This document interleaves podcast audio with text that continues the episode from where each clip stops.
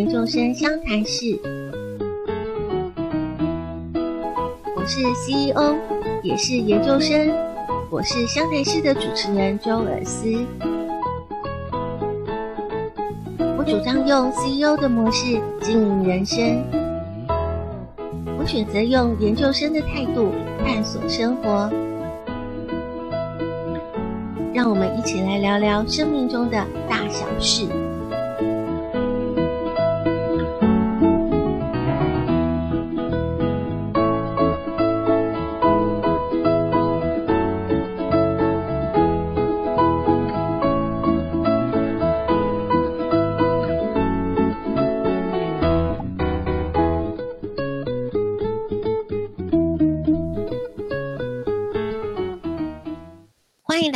CEO 研究生湘潭市，我是主持人周尔斯。我们今天要聊的主题是离职，不过到底要不要离职，或者是有可能是被离职的那一方，不管面对的是我们主动想要去做一个改变，或者是我们被动。面对了改变，我相信我们都需要有一些原则，或者是说有一些什么样的概念或是信念，可以告诉自己我们该怎么样去面对这样子的状况。那今天呢，我们邀请了一位很重量级的嘉宾，也是大家很熟悉的淑铃老师。淑铃老师要借由他在企业辅导上面的多很多类似的案例，是有些心得，今天来跟大家做一个分享。我们欢迎淑铃老师。Hello，大家，我们又再一次见面了。我是淑玲老师，欢迎淑玲老师来跟大家做分享。不管是不是受到疫情的影响，其实我们进入职场，我们现在几乎没有人是可以在一个单位里面，然后一直做到退休。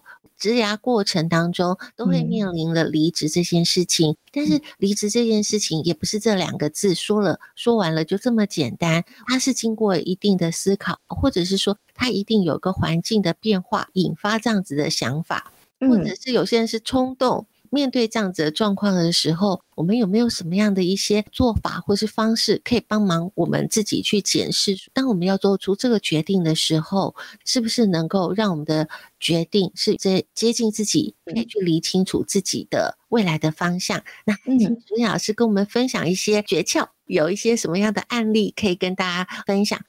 的确哦，我们刚刚有听到主持人提到的，呃，面对这些改变，其实疫情当然是最近我们一直有在面临的一个状态。然而，呃，不管是不是疫情，其实每个人的阶段，其实不同阶段，我们常说，也因着这些改变调整，其实你可以走到更。对的，更适合你自己的位置上。那呃，刚刚一直有提到说，呃，在离职这个这个，我觉得这个名词哦，因为熟林在北中南的很多职训局的就业促进中心都有做办理很多讲座，在讲座的过程当中，我们常常会跟这些可能面临比较是被动型失业。或者是呃被呃资遣的这样子的一个呃，我们目前的对学员有机会呃互相有一些交流。然而我今天更想从比较全面性的，就像刚刚主持人说的，嗯。主动跟被动，其实个别有不同的条件，跟我们可以先做一些事情来让我们真实面对到的时候更有，我觉得那个时候是可以比较笃定的去执行。大家一定会希望说，我这次的选择能够是对的，能够是对自己的未来是最好的。那可是当我们要去做的。这个决定的时候，什么样才叫做最好的？嗯、我们应该要去检核一些什么样的要件，然后去帮助我们去确认一下，我们这个决定是不是能够去接近我们最想要的。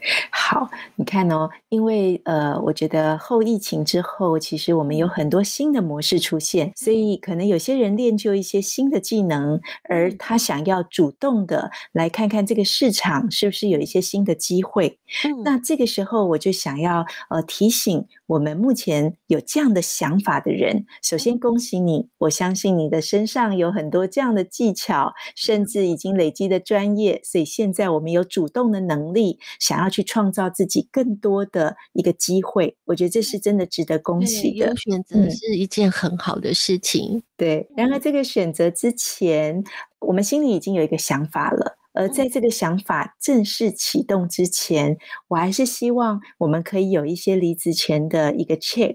这个检查我大概分为五个部分来跟大家做分享哦。好，第一个，呃，我觉得离职前我们可能要先针对我们的工作这一段工作，它是不是有超过两年，先有一个确认。那为什么是两年？那你要累积什么样的专业？时间是很重要的，因为在这一段时间里面呢，你能够经手多少的案子，都在累积你自己的实力跟能力。那没错，如果没有时间，其实你根本没有机会去做累积。对，所以离职前为什么第一个 check 是确认一下你的工作，现在的这个工作有没有超过两年？其他的原因有两个方向。第一个是通常比较资深的 HR，他在看你的资历的时候，因为短时效，通常比较没有办法去呈现一个人了解这个业态的真实的样貌，所以 HR 其实会比较对没有超过两年的工作经历会存有一点点怀疑，但并不是不要，而是会有一点怀疑，这是第一个确认点。第二个，呃，是站在我们一般的员工。你看哦，我们进到一个公司，经过一年之后，诶，我们在尝试看到他们发生了什么事。这个是一个，呃，我觉得那是一个输入。经过第一年，我现在输入所有的资讯，我了解哦，原来它是这样子的一个周期。而第二年，因为我重新的再做一次的时候，这时候我有实践。嗯，我在实践的这一年，我会知道为何而做，而我。执行之后，我会有一些小心得。所以第二个角度是给到员工自己。你做了两年之后，你对这个公司这个业态，你的掌握性一定会比较完整。在第二年的时候，你才可能有机会，也可以放进去你自己的想法，然后你有你的自己的做法。这个做法做完了之后是什么样的结果？这些过程当中都会有收获，这些收获都是需要用了时间来去累积的。没错，刚刚主持人说的，嗯、我们就是希望，呃，在离开这个工作，因为我们是主动性的，所以我更希望我们是把这个阶段完整我要学到的东西，甚至要打包的东西，我要好好的变成我未来在职场上可以用到的具体时机。所以，第一个工作超过两年了吗？这件事情大家可以考虑看看，在你离职前可以确认一下。那假设没有。超过两年，但你呃很想离职的原因，是因为相同的工作，你想要再做可能不同公司的累积。我觉得这就是一个额外发生，我们可以再来讨论的地方。对，觉得总是要想清楚。是。那第二个部分，我们谈到的就是，因为这是一个现况，我想要异动。OK，那你想要异动的这件事，有跟主管讨论过？呃，也许。这个位置有你觉得不足的地方，你有曾经跟主管讨论过如何改善，甚至可以再加一点调整在你的工作职务上。你曾经跟主管有努力过这个过程吗？哦，对，有些人离职，或许你要先理清楚自己的想法，例如说你是对工作的内容是觉得现在不能满足你，还是因为你觉得，哎，我认为我应该要有更好的薪资。这一块部分不一定要借由离职才能够去达到，没错，或许可以跟主管去做一个讨论。嗯、那你能够提出来很具体，为什么我值得加薪，或者是我值得你给我更重要的任务？嗯，就透过这样子的过程当中，其实是给自己再去厘清一次，是不是很值得留在这里，或者是我真的应该要离开这里。没错，呃，我呼应主持人，这里其实还有一个能力是看得出来，就是向上管理的能力。很多时候，我们可能因为我们怀才不遇好了，那这个时候，如果我透过跟上面沟通，我相信主管会看到可能他没有看到的一面，而这种向上管理，其实也是我们在职场当中很重要的一个能力。嗯第二个离职前的 check，我希望大家在离职前可以跟主管有一些讨论。不管你是想要谋更好的发展，或者是目前可能不是那么好的，需要主管来协助的这个地方的调整，都要透过你跟主管说出来沟通。我觉得这是第二点，这也是一个很重要的历程。有过这个历程之后，你的异动，你才不会有那种不明不白的感觉。对对，呃，有些人离开之后，有时候会带着一些埋怨，而这些埋怨有时候是因为没有说出来的话，这是更可惜的。对，那第三点呢？好，第三就是呃，我要离职，所以下一个工作有可能可以让我发挥所长吗？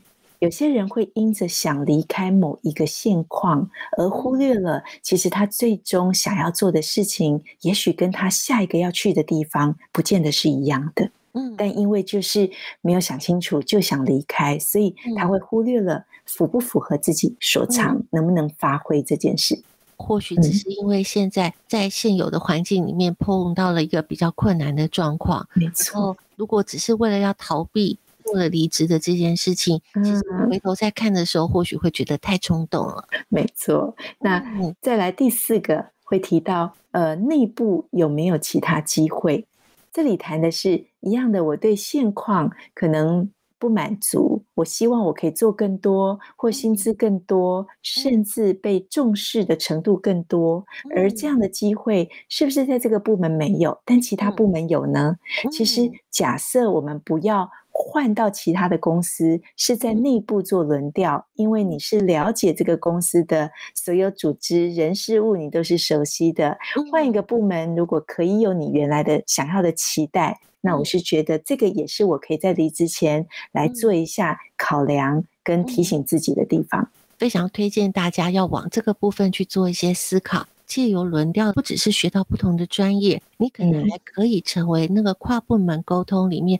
非常好的一个桥梁的角色，会增加自己在职场上面的价值。那这个部分大家先思考一下了之后，看看有没有内部轮调的机会，是蛮重要的。我曾经看过一个人资在做我所谓的工作比例的调查，意思是，呃，我们从人力银行被引荐进来的人才跟内部轮调，或者是亲友介绍这些不同管道进来一个公司的人才，有关于内部轮调，其实它来到四十七趴。当你可以透过内部轮调调到你想要的工作职位，这个比例占我们所有呃每个公司 hire 人的比例，反而这个比例接近一半，成功率是高的。所以可以好好的考虑这一项哦。是。最后一个要谈到的是，我很想异动，我也有能力了。而这个时候，我已经开始去找外部的求职机会了吗？这个阶段最主要是要问自己一个，呃，有些人是骑驴找马，好，有些人可能是骑马找马，意思是，呃，我都很希望，就是大家还是要先有一个很稳定的下一步。而这个时候，因为有了很稳定的下一步，它并不是用冲动行事。因为冲动的意思就是我就是不想撑了，所以我现在就想走，这个叫做冲动。而只要是冲动做的决定，有可能你离开的是一个现在的小火坑，但你可能会因着这个冲动跳入另外一个大火坑。对，有可能。就算是你现在还没有找好一个工作，是，但是。如果说你透过了刚刚淑英老师讲的这五个要点，先去检视一下自己的话，即使没有找好工作，那你做了这个决定的时候，嗯，是很清楚的做出了选择。是，所以我再一次，我把刚刚的五点，我用很快速的，如果大家可能有笔也可以记一下哦，就是你工作超过两年了吗？第二，有和主管讨论过怎么改善自己现行的这个位置，曾经有找过主管讨论过吗？第三，可以发挥所长吗？第四，内部有其他机会吗？第五，你已经开始在寻求外部求职的机会了吗？好，这五个，我希望大家如果有机会的话，我相信我们都是准备好了才，才才会到下一个我们想要去的地方，是主动性的。然而，借由这五个离职前的 check，它可以盘点自己，同时透过盘点，我们就可以创造自己在下一个工作机会的选择权。而这个选择权可以让你提升你在下一个职场的利用价值，因为你自己已经全部的打量好你自己现在的状态，而即将往主动的选择机会去。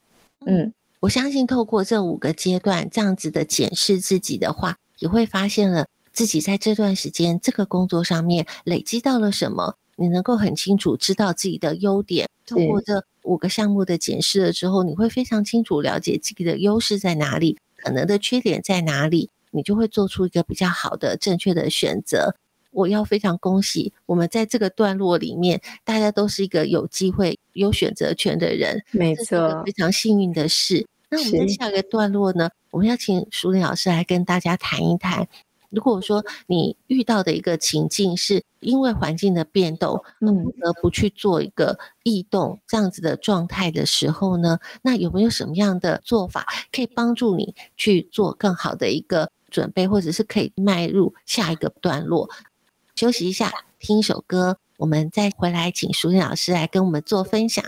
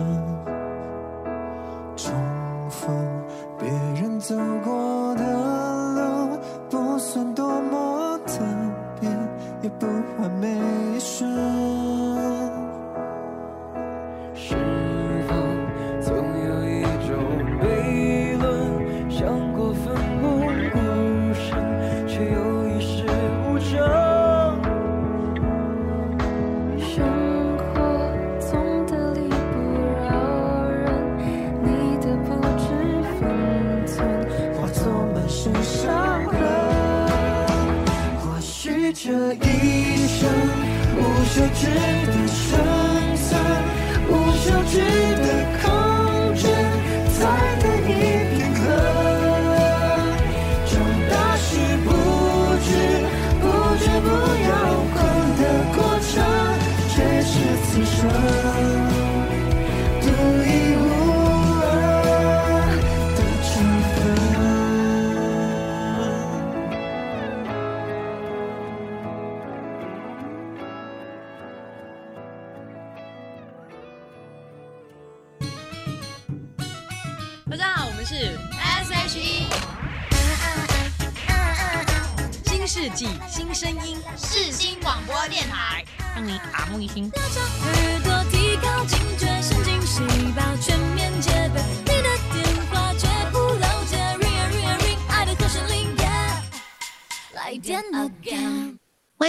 CEO 研究生相谈室，刚刚在前个段落呢，已经谈到了，当你主动想要离职的时候，你应该怎么样检视一下你自己。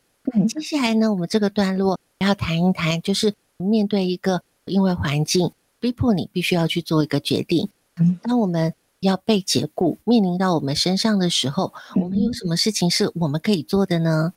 呃，我常在职训局有接触到这样的民众。其实，在被动离开原来所属的岗位的这样的一个状态，常被问到的一个部分是，就是我已经离开了原来的场所，但我想要回去，但因为我已经有资历了，所以我回去不可能低于原来的薪水呀。薪水这件事情，我就想到一句话哦，常常有人说，高薪是难以抗拒的诱惑，意思是。很多很有理想的人，在工作上也有一些资历的人，因为我们已经到某一个程度，其实薪水比较高这件事情，其实一直是我们会认为那是一个应得的报酬，所以常常在我们真的呃被迫异动的时候，我们还会有一个观念是我要那一份薪水，所以很多时候因着薪水的谈的过程，会让很多人没有办法。掌握到新的工作机会，那我就特别提一个例子哦。呃，我们的气管大师有杜拉克，杜拉克他年轻的时候，他是一个文笔力非常好，达到一个总编辑的位置。年轻的时候，其实不以为总编辑这件事情是好的。为什么？因为他有更高的理想，年轻的时候就可以当上大报社的总编辑，其实薪水多高啊？对，然后也因着他有理想。他的理想就是想要开管顾公司。他其实他的气管的理念，就是我们现在为什么这么多名言都是来自于他哦，就是他一直很想把这种管顾的服务，就气管的服务做好。而当时并没有人可以把管顾这样的服务说得清楚，也就是说，它是一个非常前卫的一个服务的行业，一般人对这件事情其实是不了解的。然而，他就毅然决然的离开他薪水这么高的位置，辞掉了这个位置。这是一个很大的决定。是，我要提杜拉克当例子的意思是，他后来也谈到一个，他说：“别让薪水来决定你的未来，别让薪水决定你的未来。”嗯，真的重要，要记起来。是，为什么要谈这件事情来当做是当我被动移植的时候会遇到的一个挑战？那也拿杜拉克当例子，就是很多失业的人来问我，我真的很想回去，但是他开一半的价格，我怎么回去啊？我回去我就变成只能在那样的工作岗位了，而我就领这样的薪水，跟我可以给到公司的价值不符，我才不愿意去呢。很多人可能因为这样子，都一直把回到职场拖得越来越久。没错，我身旁有一个例子。很深刻，就是她是一个会计的女生，然后还有之前是一个资讯的主管，其实一样都遇到，他们很喜欢会计这个专业，很喜欢资讯这个专业，但是因为他们重新在要开始递履历，再重新进到一个工作场合，再重新提供自己的价值的，跟一般年轻人一起在竞争的这个现场，其实我们。可以有的这些技巧，其实现在很多新兴的这些年轻人，其实也慢慢跟上了。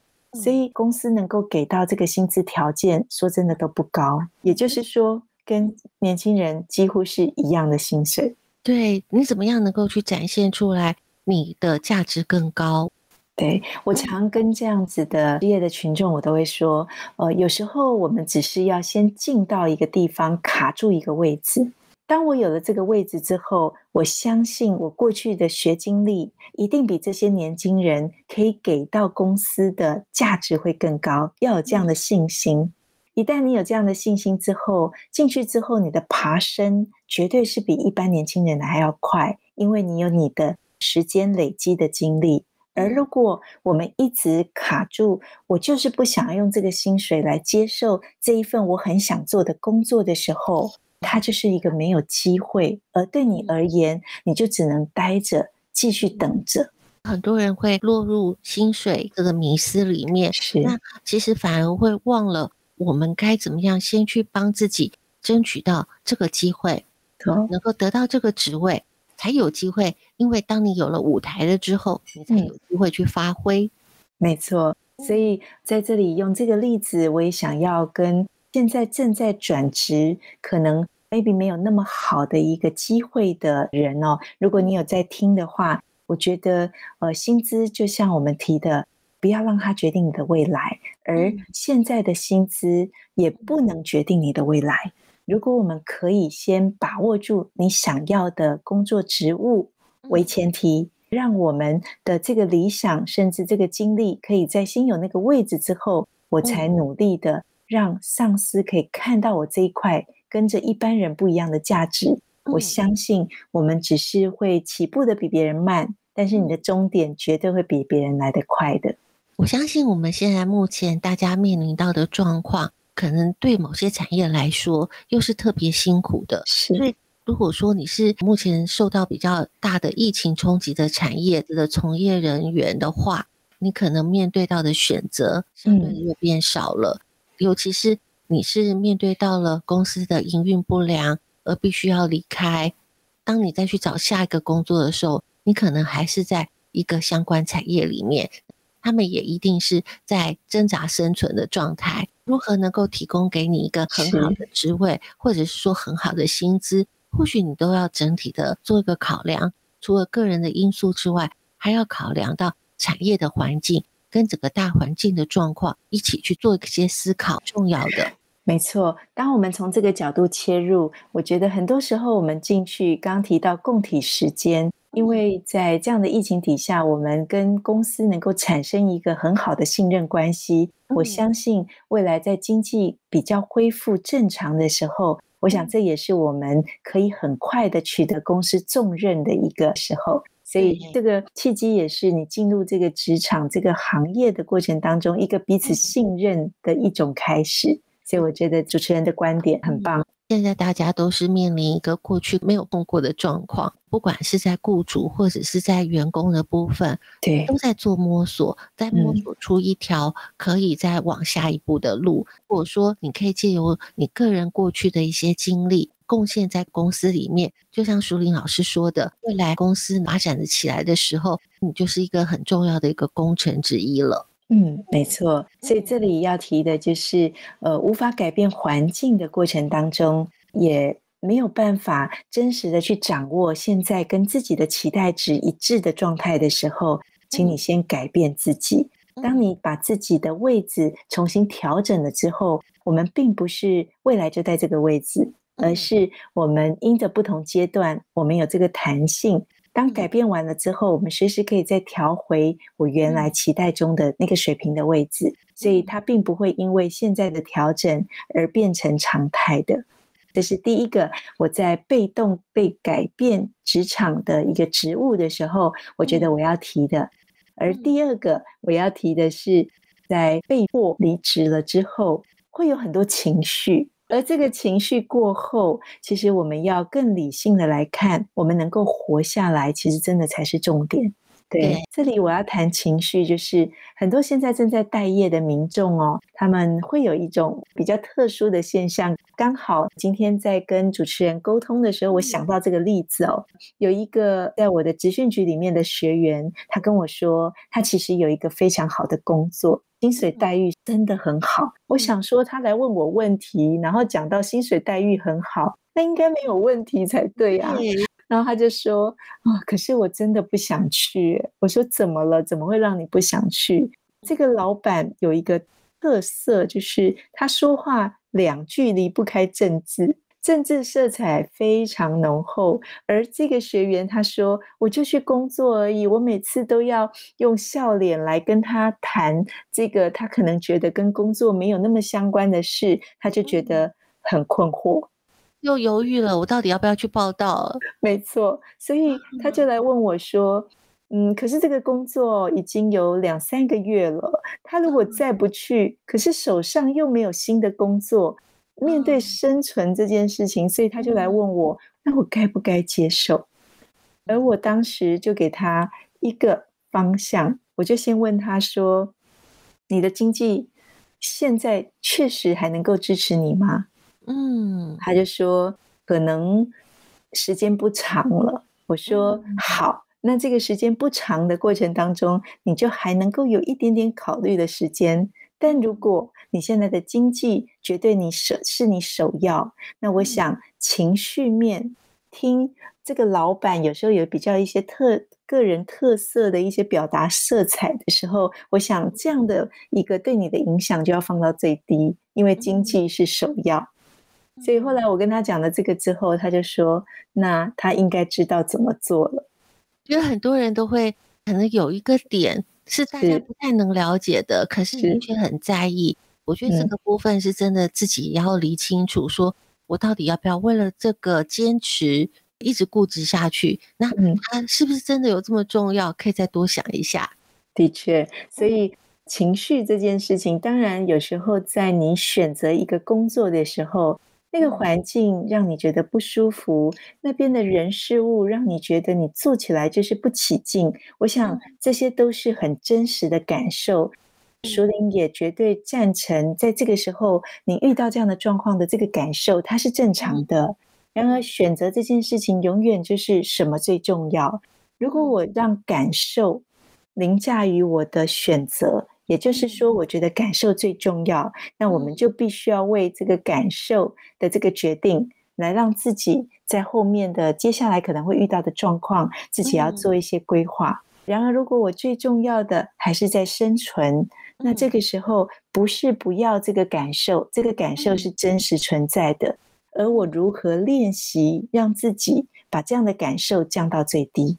嗯，对，让你不要被影响工作。这个我觉得也是一个很重要，对大家来说一个必须要克服的一个主题。对，嗯、情绪的控管这个部分是一个非常重要的一个议题。嗯、我相信在整个人生里面都是一个很重要的事情，尤其是当你遇到了你必须要被迫离开这个职位的时候，嗯、或许你会有非常非常多的情绪，你可能会有委屈，你可能会有抱怨，这些情绪呢。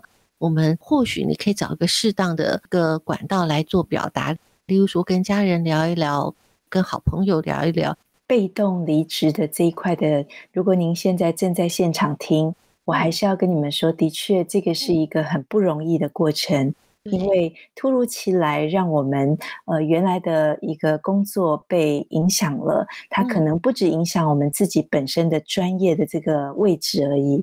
它可能还影响到你的生活、你的家庭，因着这个工作而循环的这些活动，其实都被改变了。所以，我想情绪的过后要如何生存，其实要让我们好好的静下心来。也许在这个时候，你还是慌张的，你还是不知道你下一步要往哪里走的。要告诉自己，其实还不急，先停顿下来，因为。一旦停顿下来，我们才有机会去调整自己的那个水平线，一则是薪资的水平线，一则是对工作条件的水平线，甚至还有你自己心情的水平线，才有机会拉到一个跟现况比较一致的位置。我们重新再走一次的过程，才能够越来越顺利，可以回到理性的这条线。我相信你的思虑会就会比较清楚，就不会被情绪带着走。如果一直都被情绪带着走，你可能会做出错误的决定。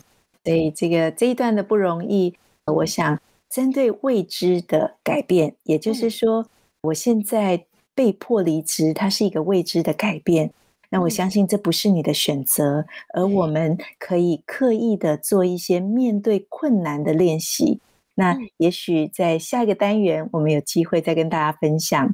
而如果我们刚刚主控的去接受另一场改变，是你的选择，你想要主动的再让你自己有一个更好的机会，我觉得面对这些改变，面对这些可能我们接下来的未知，我们都要有一些心理的准备。而这些心理的准备，说真的是需要时间慢慢的陪自己走过的。对，所以我们在下一个段落呢，淑铃老师今天帮我们带来的一本好书《拥抱 B 选项》，嗯、不管是想要主动改变你的环境，或者是说你是被环境被逼着必须要去面对这个改变，我相信这本书都可以带给你一些启发哦。所以我们休息一下，下一个段落，请淑铃老师来帮我们分享这本好书《拥抱 B 选项》。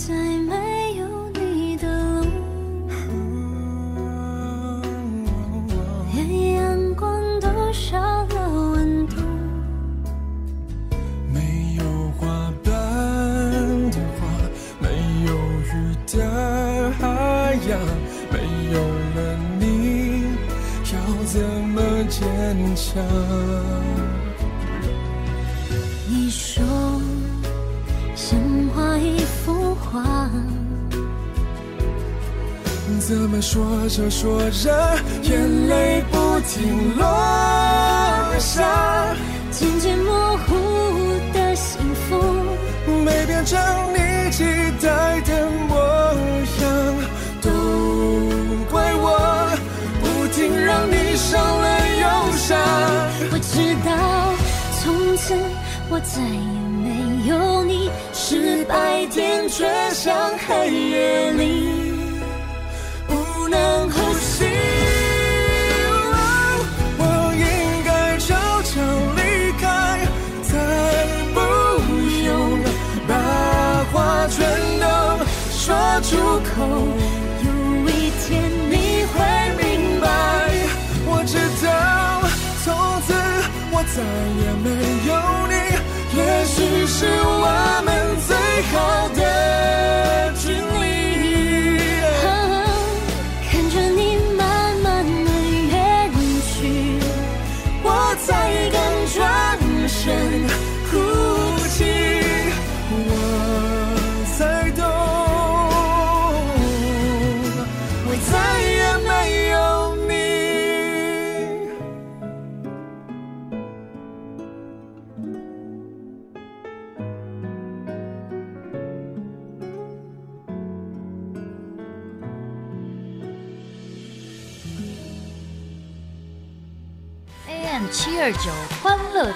到永久，FM 八八点一就是要你听。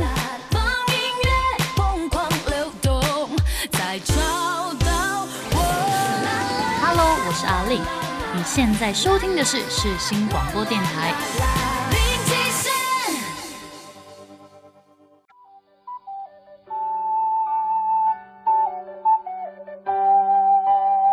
大来宾爱读书。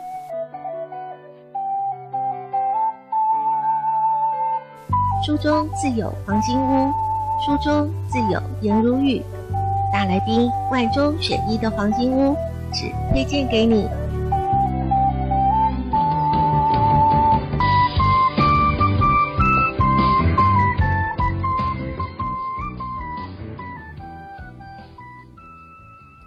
欢迎回到 CEO 研究生相谈室，到了我们好书推荐的单元。今天淑铃老师帮我们选了一本很棒的书。书名叫做《拥抱 B 选项》，我相信应该有蛮多人看过了这本书。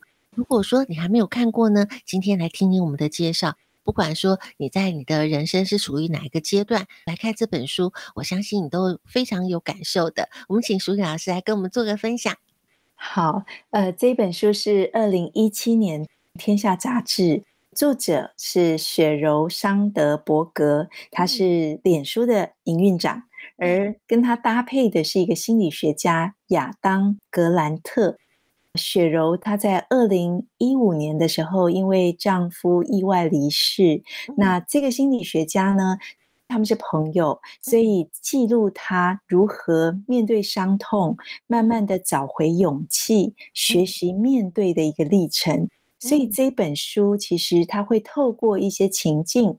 他会透过心理学在旁边记录，可能也有一些心理学角度给到的一些观念，来让我们看看，其实很多时候面对很多挫折的时候、痛苦的时候，其实每个人在每个阶段一定多多少少都会遇到。而像生命这么大的剧痛，其实家人意外离开这件事情，其实对当时的雪柔桑德伯格，其实是一个很晴天霹雳的事。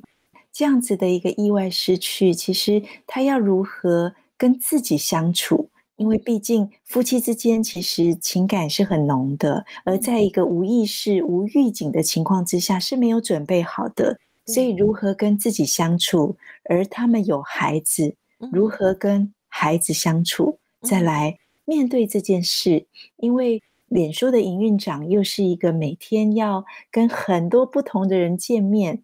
他也要带这么大的团队，而身为一个 leader，我要如何让自己跟身旁的这些，不管是同事、朋友，甚至有可能是客户，怎么样再继续他接下来不能被停止的人生？我觉得这件事情就变得非常挑战。大家在疫情的期间都在面对一个未知的恐惧，对，在这样子的变动非常大又非常不确定的状况之下。我们怎么样能够自处？怎么样去面对我们每一天的生活？这本书里面都告诉了一些很务实的方法，告诉我们怎么样去面对这么大的转变，我们怎么样去跨出下一步，去面对一个新的生活。对，没错。尤其我这边要特别针对这这一本书里面的内容，其实因为它是从有剧情的一个情境进去，然后这中间有很多历程。那因为时间的关系。我这边就对我特别有感的部分，我们提出来跟大家做分享。像在跟自己相处的过程当中，就是因为面对这种突然的改变，其实要如何诚实的面对自己的情绪，同时承认自己现况，其实我们是脆弱的，在当时遇到这样的状况，我其实是脆弱的。然而，在承认自己脆弱的这一面之后，我如何再找新的选项？好，这里要谈的就是跟自己相处，从诚实到承认自己的脆弱，到找新选项，这三大历程，其实对我们这样子面对挫折的一个这样的历程，其实。感觉是三大历程，其实要走得非常久，哎，非常辛苦，而且每一步每一步都很沉重。是，嗯、那在这三个过程里面，他在这本书里面谈到的，很多时候这就是一个面对挫折，我要去如何跟他一起经历这一段。我的人生跟我的所有的这些我身旁的这些人要一起经历。那在经历的过程，他用心理学来看这件事哦。里面有谈到另外一个心理学家，他是马丁·塞利格曼，他也是一个非常有名的心理学家。他提到阻碍复原有三 P。嗯，呃，我们面对挫折的时候，我们很想赶快好起来。嗯而刚刚的这几个历程，其实需要时间去复原，它其实是不大容易。然而，在不大容易的过程当中，这本书又特别提到三 P 是阻碍我们复原的很重要的因素。嗯，它个别是提到的是：第一，把问题个人化；第二，谈到普遍性；第三，谈到永久性。那我们不讲那么学理，我们直接来谈一个情境。这三个状态，什么叫做问题个人化？很多时候，我被资遣了，我失业了，我会觉得啊，都是我的错，就是我能力不好，我真的对不起我的家人，我真的失去这份工作，我真的有很多很多的对不起啊，很深的自责。没错，这就是问题个人化，都是我的错，把自己在一个自责的范围里归咎于自己，这是第一。第二，他谈到普遍，这个普遍的意思是，他会把这一个，例如说被之前的问题，变成是一个生活，所以他可能会说啊，我的生活一团糟了啊，因为这件事情，我生活就一团糟了。嗯，他会把它普遍性在他生活面的所有一个环节，就是觉得哇，真的是糟到不行了。而永久性，他谈的是。啊，我这辈子都不可能再回到原来的职场啊！我这辈子不会好了，不会快乐，然后这辈子就完了。是，所以当我们在看这样的一个阻碍复原的三个现象的时候，都是我的错，我的生活一团糟，我永远都不会再快乐了。那我们来谈一种，那我要如何慢慢把它练习起来？也就是让这个现象越来越好。我说过，在这本书里面，因为这是一个巨大的变化，不管是伤痛，或者说我们遇到这种疫情的一个巨大变化，其实我们都也要让自己有练习更好的机会。所以怎么练习呢？这里提到了两个部分。第一个，就我在学沟通表达，我把它认为它是一个在文字上语言的力量。来协助我们，什么叫做文字的力量？都是我的错。那我们可以讲，哇，这也许有一些是我的错，我帮他轻量化了。从文字上，嗯、那如果他讲我生活一团糟，我们可以轻量化，生活有时还真的乱乱的。嗯、我们承认这个状态，只是我们不让我们的言语强化它。嗯，所以最后一个永久性，他提到我永远都不会快乐了。这个时候，我们可能可以用这样的话：我有时不大快乐，我遇到这件事情不大快乐。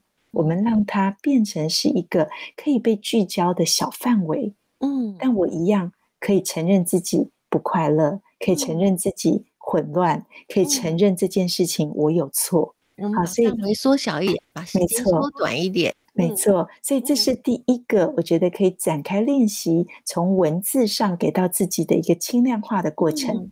而第二个，我觉得在这本书里面，这个真的是我们生活上也很好用的，因为我们的生活现在已经因着这个变化，确实是不完美。嗯，而他要我们不完美，也是人性的一部分。对，所以我们要接受这个人性的这样的一个现况。尝试着在每天睡前写下三个喜悦的时刻，哦，这是一个很具体的行动，没错。所以在第二个具体的行动这一块的练习，每天写下三个自己觉得很喜悦或很有成就，或今天很美好的一些人事物，我觉得这个会让你面对困难不会少，但是你有沉淀一个勇气跟沉淀的力量去迎接明天可能接着又过来的挑战。这件事情我自己在疫情期间，我有做了一个练习哦。这个练习跟这三个喜悦时刻用法有点像。呃，我跟几个朋友，我们会写每天的三个美好啊，我们会记录每一天，而且在我睡前，我会先把它记录。隔天早上，我一早就会发给我这一群朋友。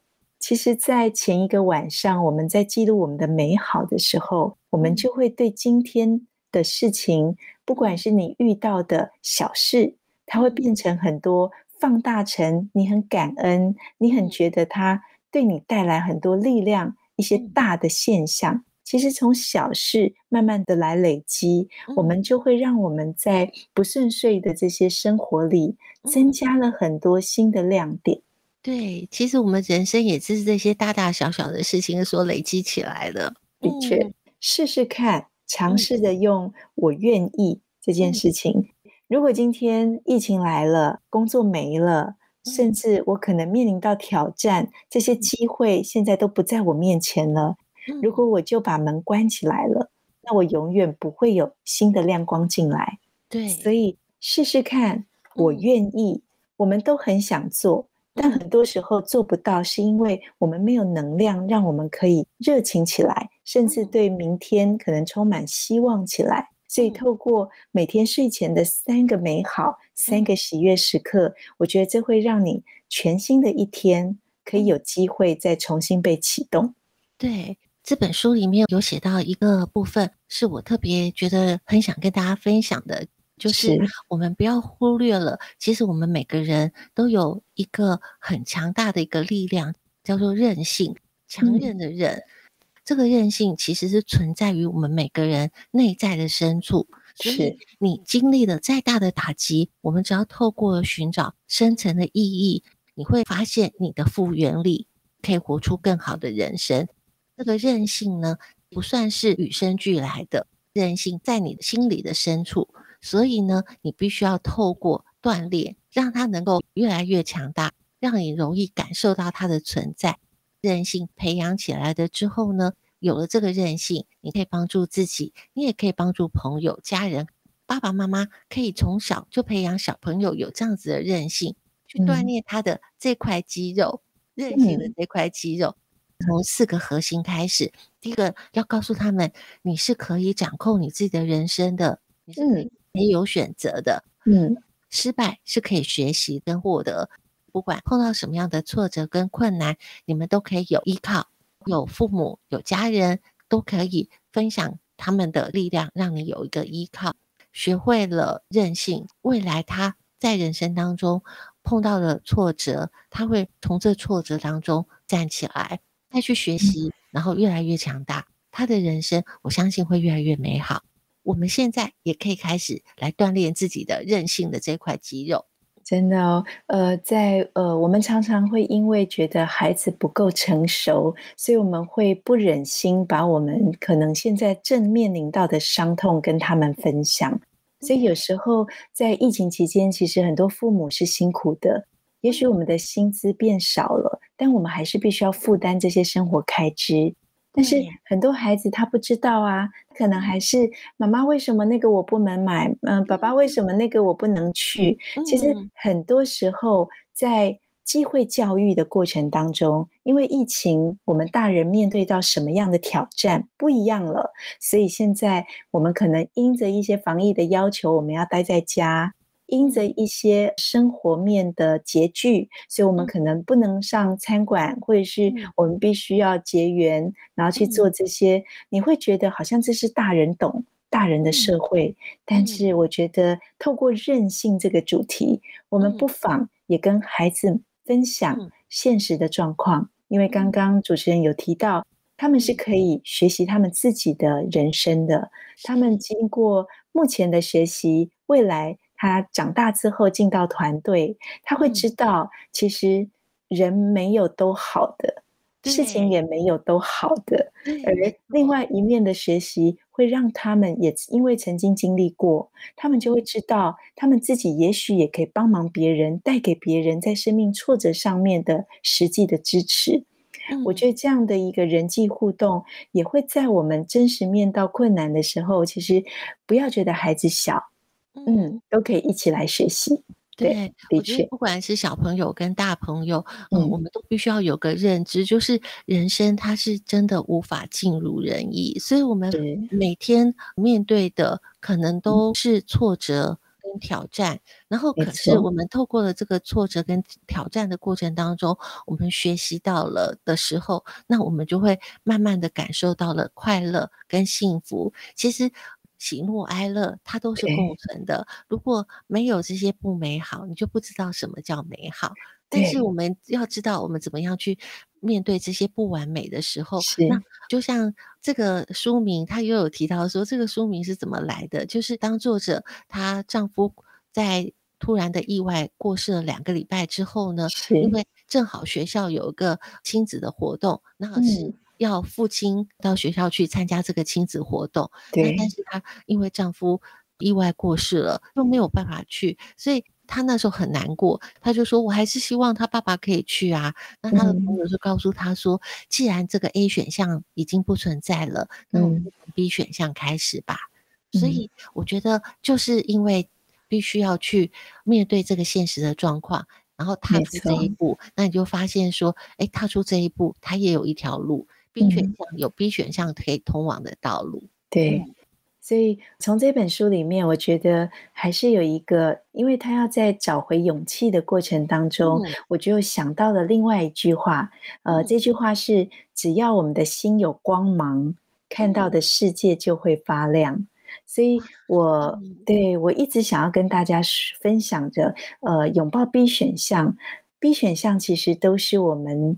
因为在生活当中，我们心中总有最高的那个 priority，那个叫 A，嗯，这个 A 永远占据了我们所有的目光。而我们有时候想想，其实这些光芒其实还有更多在身边，只是因为当时那个 A 实在是太耀眼了，所以我们真的会把。所以如果有机会，不管 A 这个选项现在确实在疫情也好，在变动也好，它让我们没办法选择了。那旁边的这些光芒，其实只要我们愿意，它都可以让我们重新开始，再过回我们原来要的生活。所以我觉得力量啊，其实都在自己身上。嗯嗯，所以不论我们遇到什么样的逆境，只要我们不放弃希望，就像身边的这些 B 选项，这些光芒，它会让我们呃真正的了解，其实生活它并不完美。但我要说的，它不代表它不美。哎，对，是旁边这些星星，其实一直一直围绕着我们，而也因为 A 选项刚好不在，所以我们可以拥有另外一个欣赏的眼光，继续让我们在 B 选项上，把我们不完美的人生，透过我可能再一次的重新拥抱。他可能会呃创造出一些很新很新，我们从来没办法想象到的一种幸福，也不一定哦。对，对，或许可以看到另外一道光，你可以看到另外一种美，然后你会发现说，哎，原来呃我还有这样子的能力跟力量，就算是在如此艰困的环境里面，你会发现你还是有选择的。不要忘记了，有选择是一件很幸福的事情。所以就不要去放弃了 B 选项，不要觉得 B 选项一定是不好的。或许你可以发现它也有它好的地方呢。的确，最后最后有一个小小的提醒，因为我们身旁的人，很多时候我们自己在遭遇所谓的 A 选项不在 B 选项出现的过程，也许有时候不是发生在我们身上，是发生在我们的朋友身上，而如何跟我们的朋友陪伴他们度过这个伤痛，跟学习重新勇敢看待他眼前的这样的一个生活，我觉得如果我们是一个陪伴者，嗯，陪伴者其实更多的是，我觉得他并不是说我的问候在就好了。我觉得有时候是更实际的行动。我最后举一个例子，就是我过去有一个算是还不错的朋友，然后刚好他的太太也是我们共同的朋友，然后在一次的意外事故上，也是一个晚上，然后就就终止了他的生命。而这个男生的朋友，他就落入了一种不能接受的，这是一个很伤痛、很伤痛。是，呃，当时我知道这个消息，我真的也不知道要如何安慰他。那我做了一个小小的行动，就是我打一个电话给他，我只问他说：“呃，你有在家吗？”因为我刚好知道他家在哪里，我就说我刚好有炖个鸡汤，我放在警卫室。假设你有下来，记得到警卫室拿。其实我只做了这样的事。好暖哦。对，我其实慢慢的去体察，其实有时候你的关怀不见得一定要面对面，有时候在一个最适当的时刻，因为你了解他需要而做一些很实际的行动。就像这一份鸡汤，我相信我没有接触到他，但他喝到的时候。他会有我们两个之间的关怀，同时他也知道我在，所以我觉得当做一个陪伴者，在面对我们身旁有人正在经历这种伤痛的时候，我觉得我们更要具体的用陪伴来陪伴他们走过这一段不算短的时间。这本书真的实在太棒了，真的给每个人看。最后呢，我想要提醒大家，刚刚淑玲老师有提到的。练习，我们可以像书上所写的练习，记得在睡觉前写下三个喜悦，嗯，很重要。那你今天的三个贡献，管它多大多小，你都可以从很小的事情当中，慢慢的累积出自己的自信。嗯，的确，拥抱 B 选项，推荐给大家。希望你都有选择 B 选项的机会，这个是蛮重要的。当然，如果你能够一直去执行你的 A 选项，那真的是很幸运。如果说因为环境的关系，你没有办法选择你的 A 选项，记得别忘了给自己一个 B 选项。的确。今天的节目就到这里了，谢谢淑铃老师，谢谢大家。之后再找机会跟淑铃老师再多聊聊，我们有很多很多的话题，有很多很多的经验，希望通过节目来跟大家做分享。嗯、那我们下周见了。